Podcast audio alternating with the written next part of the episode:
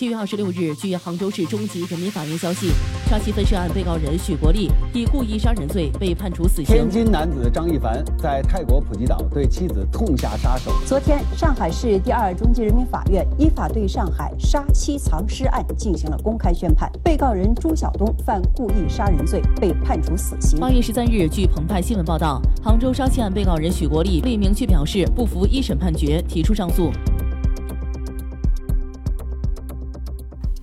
Hello，各位，今天我们的主题是想聊一聊最近总是被谈起的杀妻案。友情提示哈，本期的内容非常的不适合未婚年轻人收听，但是如果你一定要收听的话呢，我们也不拦着，不拦着，不拦着。OK。大家好，我是咪仔，我是草莓，这里是黑猫侦探社，一个专门讲述罪案的播客。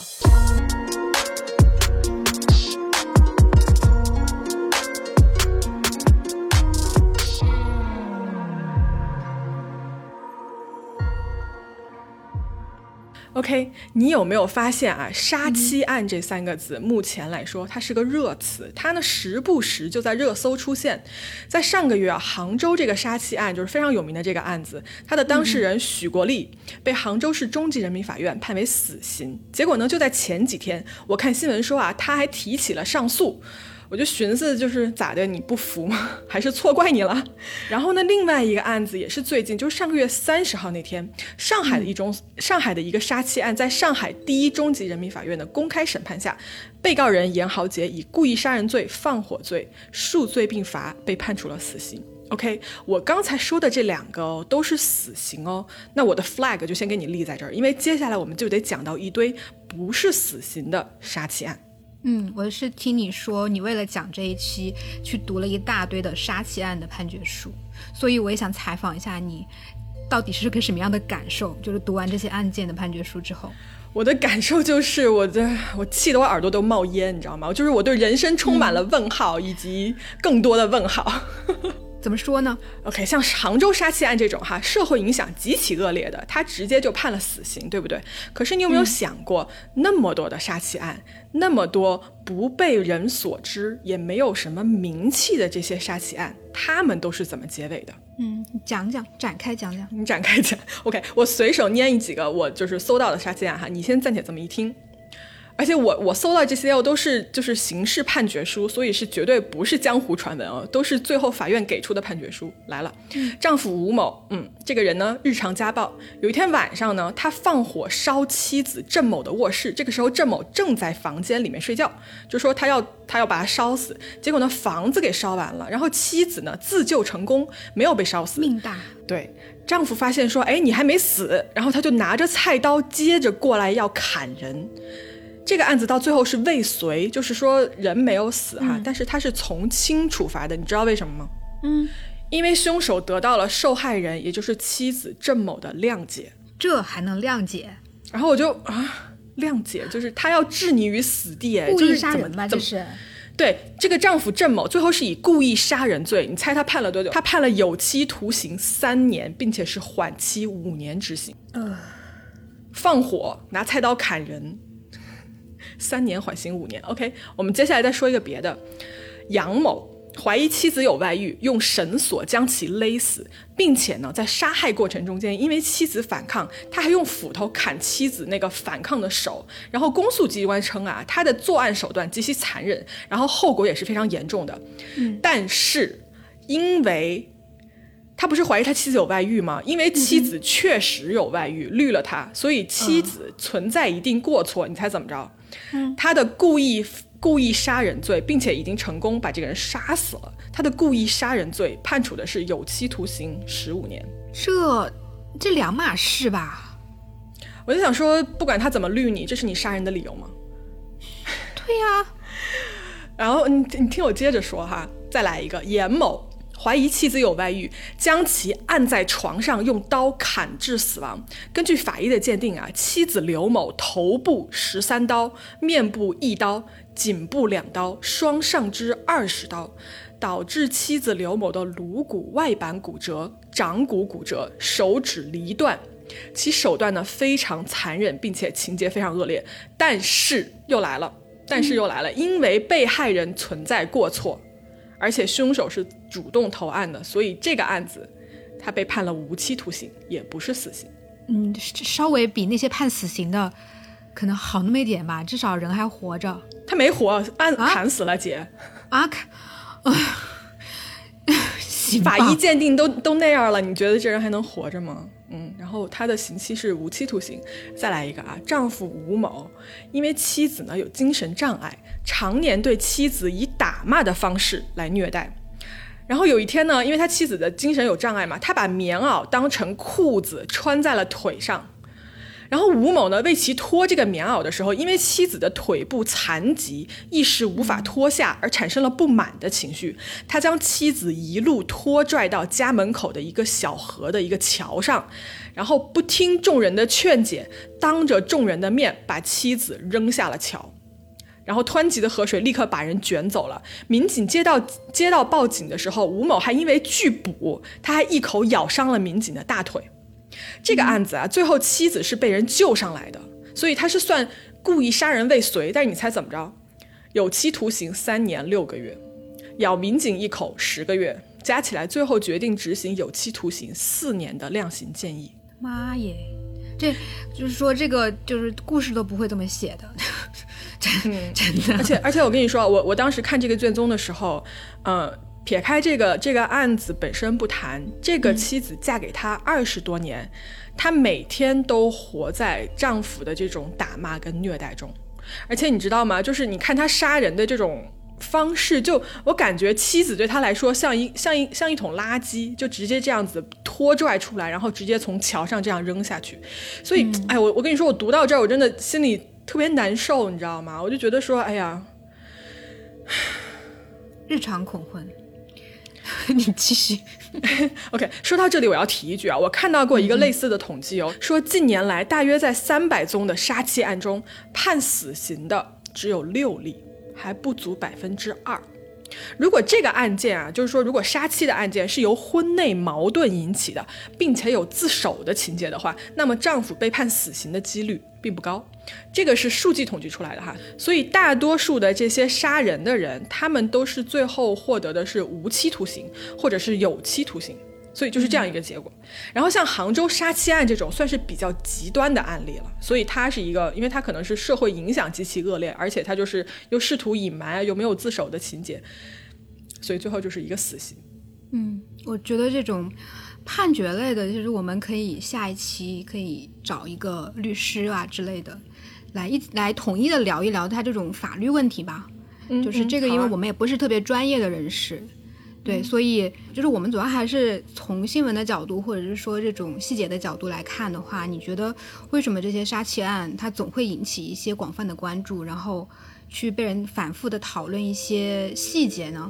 因为我发现，就是不管是新闻也好，还是在网上也好，大家都会去特别特别的在意这种细节。嗯，我觉得吧，因为在亲密关系的一个框架下，哈，这种杀妻案它发生，它所发生的这个谋杀，特别是事先。呃，计划好的谋杀才是让人最后，嗯，觉得背上发冷的一个原因。所以，这个人，你的丈夫，或者是呃，对，就是你的丈夫或者你的男友，你的枕边人，你认为他爱你，你却殊不知他正在琢磨怎么杀掉你。我觉得这个才是让大家觉得，嗯，对，细思极恐的一点。对，就是一一些日常的一些生活小细节。就都可能变成一种杀人手段，就想想都觉得特别可怕呢。对啊，就比如那个杭州的杀妻案，有个细节不是说丈夫在妻子平时每天都会习惯性去喝的牛奶里面放一些安眠药。对，嗯，对，所以我们要不要就说一下这种，就是你你觉得你看到的这些案例里面有没有哪些特别细思极恐的那种案件细节？嗯，好啊，好啊，就说，比如说，就说你刚才那个杭州来惠丽女士的这个案子吧。嗯，案件细节呢，就我简单复述一下哈，就是有一天丈夫说妻子失踪了，然后呢还接受媒体的采访，说的就是比较的头头是道，对吧？对对，就是还说了一些特别奇怪的一些那种话，还有逻辑也特别奇怪。对对对，然后随后呢，警察呢在小区的化粪池里面找到了来女士的部分人体组织，并且将丈夫许国立抓捕归案。根据他交代啊，他对妻子。子心生怨恨，然后给他下药，趁他昏睡的时候用胶带纸封口，枕头捂口鼻的方式致其死亡。然后呢，他将这个尸体搬去卫生间肢解，再分散抛弃。他的案情啊，这个案子的案情大概就是这样。但是这个案子我有很多的体会，在于首先他分尸的时候正值盛夏，尸体处理过程中间会有很多的味道，以及这个切碎骨头啊等等发出的这些响声，为什么一点儿都没有引起周边邻居的注意？他是怎么悄无声息的处理尸体的？然后我跟你说啊，就是我平常我在家做饭，我剁排骨，你知道吗？都很大的声儿，咚咚咚。对，然后你想想，人的这个大腿骨、什么髋骨之类，都是非常非常坚硬的，它怎么能一点声音都没有？它就是它怎么做到的，对吧？然后同住在这个屋子里的还有他的女儿，那可是一个未成年人，我无法想象这个女孩在哪天回忆起来隔壁房间传来的剁东西的声音。我觉得。哎呀，我觉得这凶手真的毫无人性，他的眼中没有任何人。当然了，更可怕的是，我接下来我要说一点重口味的东西了，大家不听可以跳过哈。我无法想象这个碎尸的过程，但是你仔细的你琢磨一下，一个每天你都见到的活人，在你的手下变成了一块一块的肉，一块一块的脏器。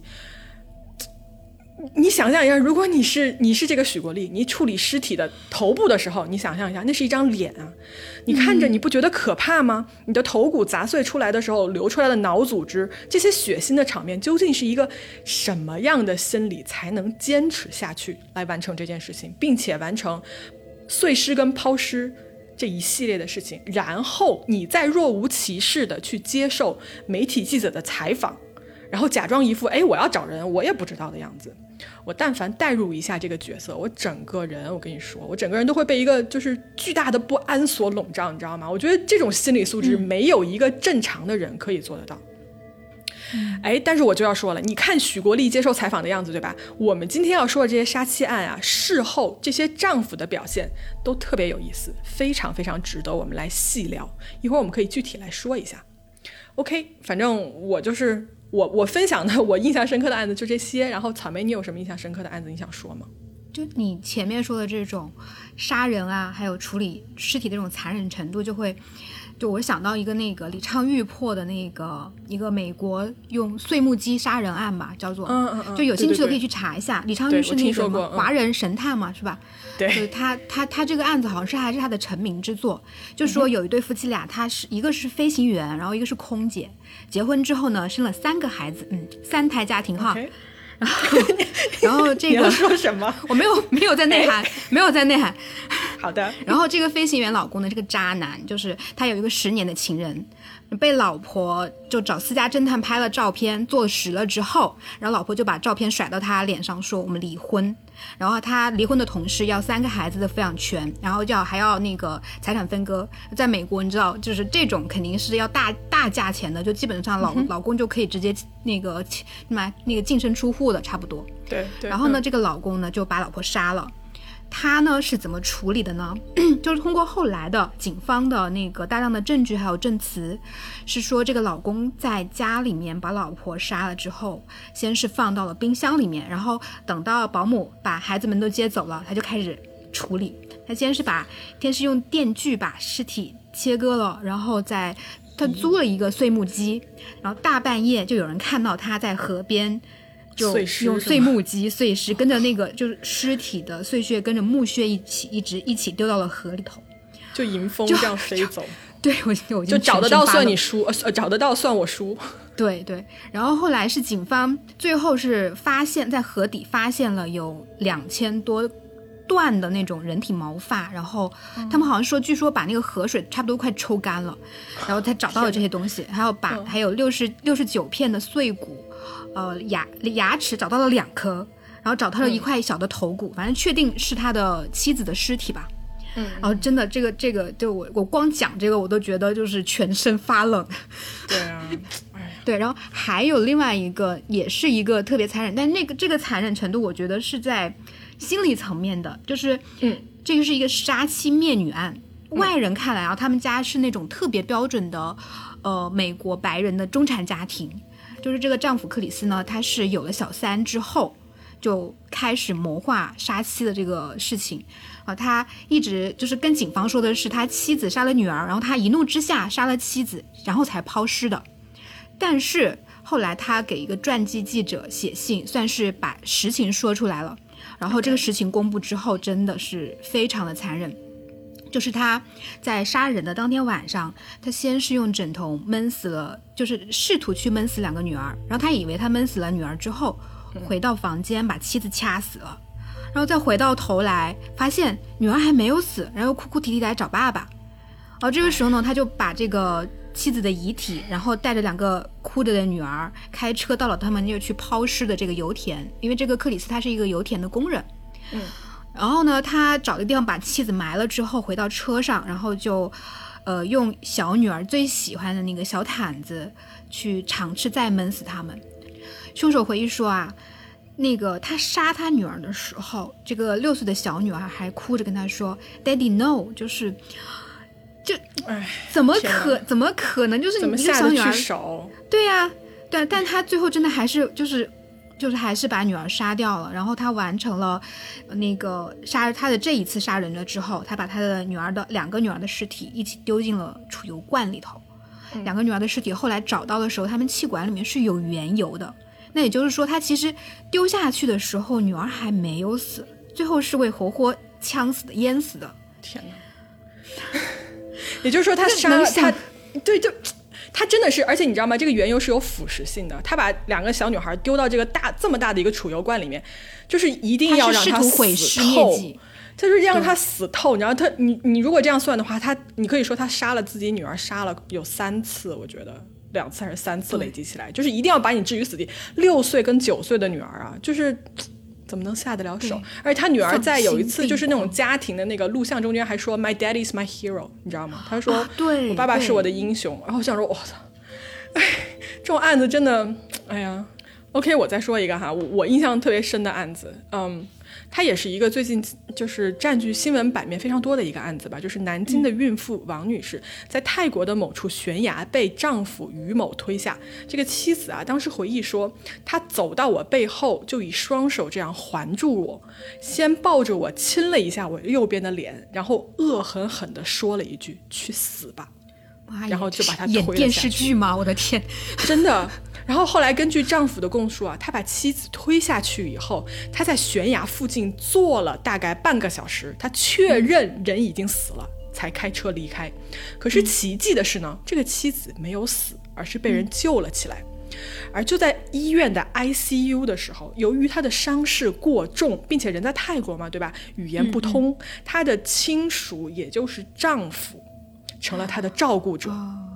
这就很让人不寒而栗，你知道吗？因为你想杀你的凶手就在你眼前，而你看着这些经过的这些大夫呀、护士、警察，你却没有办法求救。这个妻子回忆说啊，当时丈夫于某走过来，用中文小声的威胁她说：“这边没有人会中文，你不要乱喊乱叫。我推你，你也没有证据。如果你再这样乱喊乱叫的话，等一下我肯定不会放过你。”也就是说。他再一次对他进行死亡威胁。好在啊，这个妻子她找到了一次机会，顺利求救，并且报了警。如果我觉得啊，如果这个时间拖得够久的话，只要这个丈夫能再次找到一一个机会，我觉得王女士可能还会再遭第二次毒手。嗯，Anyway，类似这种案子呢，真的就是不胜枚举，你知道吗？但是我觉得啊，让我印象深刻的这些案子里面。都是在杀妻的这个基础上，这几个丈夫的表现，特别是事后的表现，让我觉得啊，我的背上真的是升起一股凉气。是的，我现在已经非常冷了，我已经关掉了空调，真的很冷。包括哎，包括你刚才说的那个克里斯杀妻灭女的这个案子，这个案子我看过相关的纪录片，我也推荐大家去看一看，在那个 Netflix 上面叫做《American Murder》，呃，《The Family Next Door》，好像 B 站也能搜到这个片子。嗯。嗯，对，就是这个妻子呢，她就是因为她是类似于那种网红微商，她在社交平台上面粉丝也特也比较多，然后经常剖一些那种家人的那种友爱互动啊，就是会营造出他们家是一个比较温馨的这种家庭的这种。然后呢，之后警察的执法记录仪也是把当天整个案发，克里斯从杀完人了之后几个小时之后的一举一动也记录的比较清楚，他的视频资料是比较丰富的。嗯，对，而且这个克里斯啊，就跟我刚才说到的这个杭州案的凶手，凶手是一样的。他杀了人以后，还跟警方一起找人，而且啊，他还接受当地媒体的采访等等。也就是因为有了这些采访，他留下了非常多耐人寻味的影像资料。当时啊，他对着这个 NBC 的这个新闻采访镜头，他说：“I just want them back。”我只是想要他们回来。他说完这句话以后，忍不住笑出了声儿。然后他立刻意识到了这件事情，就把这个笑容压了下去。但是你想一下，一个正常的，就是真的是心急如焚在找人的一个丈夫跟父亲，为什么在说完这句话以后会抑制不住的想笑呢？可能他心里都觉得啊，女儿和妻子所谓回来是一件多么可笑的事情。毕竟几个小时前是他亲手把他们杀死的，而且是反复确认的杀死的。当我看到这一段采访的时候，他那个笑容啊，就不断的在我脑海中出现，你知道吗？就特别的诡异那个笑容，而且非常的耐人寻味。我们到时候我们可以把这个这个采访的这个画面，我们可以截个图放到我们的公众号里面。如果你们感兴趣，也可以找来过来看一看。嗯，对。对，然后那个我还记得是那个有一个情节，就是他在面对警察询问的时候，那个警方的执法记录仪记录了记录了一些细节，就是他双臂环住自己，就是那种抱住自己的那种，然后就呈现出一种保护姿态，就是一看就是觉得他有问题，对你不对劲，而且同样的啊。同样的，在杭州案案发以后，丈夫许国立也干着是一模一样的事儿。当时网友啊，就对他的一些回答都产生了怀疑。比如说，他当时跟记者说家里仅少了一件吊带睡衣，然后他还说，他还说，呃，他也就是他妻子啊，他说他出去肯定不是一个人，一个人他出不去的，按他的智商。首先，你想，一个大男人怎么会对家里的吊带睡衣这么了解？我发誓，以我认识的所有直男来说，没有一个人能注意到这种细节，除非是一个特别特别的重要的一个一个衣物还是什么的。另外，他说他妻子的智商就莫名其妙，你知道吗？就感觉他从心底对妻子有一种。鄙视跟看不起，以及还有一种我我隐隐觉得还有一种愤怒在这儿，你觉得呢？对对，特别特别像那个克里斯案，就是克里斯他是回家了之后，然后就是那在那唠叨说，哎，小女儿的毯子不见了，就是他他不是说女儿不见了，他在那说小女儿的毯子不见了，嗯，就是我觉得他因为那个东西应该是给他了很强的一些冲击，他印象中记得那个东西，对，然后他无意识就说出来了，对，就是可能就是。他杀的人，他在最后一次看到他们的时候，他们呈现在自己眼前中的样子，嗯，像这个许俄丽，估计是他在杀害他丈那个呃老婆的时候，他应该就是穿着一吊带一件吊带睡衣，所以有可能他会有这么强的，对我觉得可能有有可能是这样。嗯，我在这里啊，我要说一个数据，就是根据我查到的资料显示啊，全世界近七分之一的凶杀案涉及。杀害亲密伴侣，而男性呢，成为这些罪行的肇事者的可能性是女性的四倍以上。联合国毒品与犯罪机构在一八年的一个统计报告说，二零一七年丧命的八万七千名女性中，有半数以上死于亲人之手，而这半数也就是四万多人里面，其中三万人是死于丈夫和男友之手。嗯，又是日常的恐婚恐育的一天呢。对，所以我就。真的就是特别的好奇，这些杀妻案的凶手他们到底是什么样的心理，可以就是面无表情、那么冷酷的去做出这种杀害自己曾经最爱的人。就是我们先不先不说他他基于什么来结婚的吧，或者是怎么样，但是他怎么样能做出前后的这种对比，大的反差对对。OK，你聊到这个我就不困了，就是根据根据我对犯罪心理的一点点研究来看，杀妻的这些人啊，他们都共享了一些相同的特质，或者说呢，从动机上来分，这些凶杀案的动机可以分为。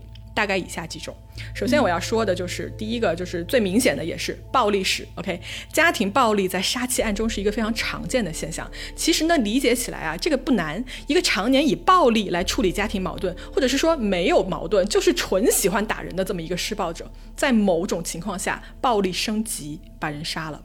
这在我看来啊，就是他的原有基础上的一个升级，也就是事情发展的一个几乎是可以预见的一个趋势。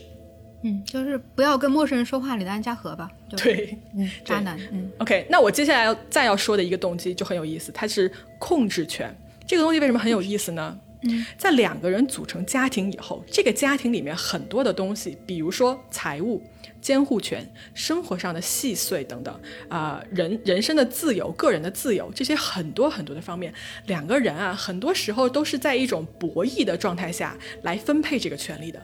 健康的关系会让这个过程公开透明，呃，但是不健康的关系就会有各种各样的情况出现，比如说财务困难的情况下，比如说监护权的争夺、人际交往的自由，包括出轨啊，也是为了获取所谓的自由等等等等。一旦双方中有一方觉得这个控制权是失衡的，那这个时候人心就开始变得不可预测，而在极端的情况下，对于这种控制权的极度的渴望，有时候就会盖过理智，导致悲剧的发生。嗯，对对，就是那个克里斯案，还有包括许国立的那案子里面，都是说他们财务上有一些困难，然后包括说妻子有的时候比较那个强势嘛，让丈夫会去怀恨在在心，但这也不能成为你杀人的理由啊。对呀、那么你说到这儿了，还有一个动机，我想提的就是什么呢？是嫉妒，两性关系中的嫉妒，我们也可以理解成为性权利。丈夫认为自己对妻子是拥有绝对的性权利的，而一定事件的触发，比如说被绿，或者是说甚至是你没有被绿，只是怀疑、疑神疑鬼，都会成为一个助燃剂，在一些极端的人的身上推进这个悲剧的发生。这和另外一个动机非常像，就是害怕被抛弃，这也是占有的一种表现啊。比如说妻子已经明确的说了，哎，我要离开了，我我不跟你在一起了，对方可能就是抱着那种我得不到，别人也不要想得到的念头，一起毁了你。嗯，对，这个碎木机的那个杀人案就是嘛，要离婚。嗯，对。然后还有一个，我记得有一个是一七年的一个案子，说一个中国女留学生被她的英国男友给暴打致死。然后这个男的是说，当时他打打女友的原因，就是因为看到女友手机上有一另外一个男人的信息，就因为这个原因把他活活打死。对，然后最后一个我要说的动机才是钱，这个是最直接和最好解释的动机。比如说泰国的这个悬崖杀妻案，丈夫就是在买了巨额保险以后开始的行动。一般啊，这种情况都是有保险费或者是遗产等等利益在里面掺杂的。嗯，就是分手要不要钱，要不要要命？对。最后我要说一句啊，所有的杀妻案，几乎所有的很难是一时兴起的所谓激情杀人，这些关系，这些破碎的关系，都是有一段时间积累的，导致最后这些杀妻案都是精心谋划并且事先策划好的。你说到这个精心策划，我还想起一个案子，就是、嗯你记不记得有一年的那个其实很有名的，就那个上海杀妻，然后藏藏尸冰箱的那个案子。啊，对对对，我知道。朱晓、朱晓东的男人，都真的是我看完这个案子之后，就狠狠的记住了他的名字。他在掐死自己的妻子之前，就已经提前买好了冰箱，然后还嗯买了一个监控摄像头，然后在京东买了一批书。那书里面有一个关于就是冰箱藏尸的一个案例，就准备很充分呗。非非常的充分。对，对，然后呢，在杀死了妻子之后，长达的一百零六天里面，他就假装成妻子，通过微信跟家里的朋友联系，同时他就一边刷着妻子的信用卡买各种奢侈品约炮，然后还嗯那个用自己妻子的信用卡去跟别人开房。就这这冷血到就是没有办法去相信，你知道吗？这是你怎么能够安心的过后面这一百多天呢？对，是个人吗？对呀、然后包括像克里斯杀妻灭女的这个案子，你就正常人怎么可能那么冷静的去处理自己亲生女儿的尸体？还有还有像许国立他们这样的，就是我觉得他们其实就是你看我们这样，就是光说这个案子，我们都会觉得全身发冷，对，但他们其实应该就是说，他们其实缺乏的这种共共情的一个能力吧，就是普通人的一个恻隐之心。呃，失就是有一种那种人格障碍，叫是失去了同情和共情能力的这种人格障碍，叫冷血精神病。就我看了一些精神分那个心理学的分析是怎么说，就其实就是我们通常说的那个 psychopath，就是精神变态嘛。然后这一类的人，他的内心其实就是麻木，然后冷漠无情，然后他们因为他们的无情，所以他们就还可以很冷静的去处理各种各样的事情。所以我觉得现在今天我们提到的这种案子里面那种各种冷漠无情的丈夫，我觉得应该都是属于这种，他们要不就真的是可以，就本身就是冷血精神病，要不就他们有这个倾向。那你怎么判断一个人有这样子类似的精神类疾病？就是大概有一些特质吧，就比如说他会很擅长的去伪说谎跟伪装。嗯，像许国立，他在媒体的面前特别淡定，就张口就来的那种。然后还有那个碎木碎木机的杀人案里面，那个丈夫，他是三次通过了测谎仪的测试，就是觉得他没有，对，他就说我没有杀我老婆，然后我没有，我也没有这个处理他的尸体，还可以控制心率跟呼吸，让机器都检测不出来。嗯，厉害。对对对，因为这个人他是好像是说他是前中情局的一个特工，还是一个工作人员，所以他应该是有一些专业的手段。对对对，嗯嗯。然后这类人自我价值感高，也就是他们自私或者是自恋是他们的一个特征。他们脑子里面就是不存在爱这个东西，但他们会去模仿爱这个东西。就是你看那个克里斯的那个杀妻案里面，你有一些视频片段，就是婚姻特别幸福、特别美满，然后他们俩特别相爱。嗯，然后跟克里斯之后就显示出来那种愤怒。厌恶就是他，他在埋葬他妻子的时候是脸朝下的，就是从心理层面来分析，他是就是他不想看到他妻子的脸，OK，就是说他其实根本就可能完全没有爱过，他也没有感受爱的这个能力，他只爱他自己吧，我觉得可能。对对，应该可能就是只爱他自己，然后还有一些特质，比如说他缺乏同情心。罪恶感，这个你就一目了然嘛。然后还有就是他们会对一些事物感到厌倦，然后渴望刺激。不过呢，也不是说就是冷血精神病就会一定会杀人，就是很多人其实都会有这样的一个倾向。呃，有这个人格障碍的人呢，其实往往他的智商会比较高。你看他，他可以去甚至去模仿爱的这个东西吧。嗯。然后，但同时也因为是他们的无情，会让他们会具备比就是高于常人的一些工作能力。比如说 碎尸的本事吗？啊，那那就不知道了。就是因为有一个心理学家，他是说，就是很多的像一些什么呃 CEO 啊，然后老板啊这这类人，因为他们是就是可以去比较呃无情，就打引号的无情啊，这段你要播吗？事情 再说吧，去处理一些事情。所以其实这这个就是它算是一种人格的特质。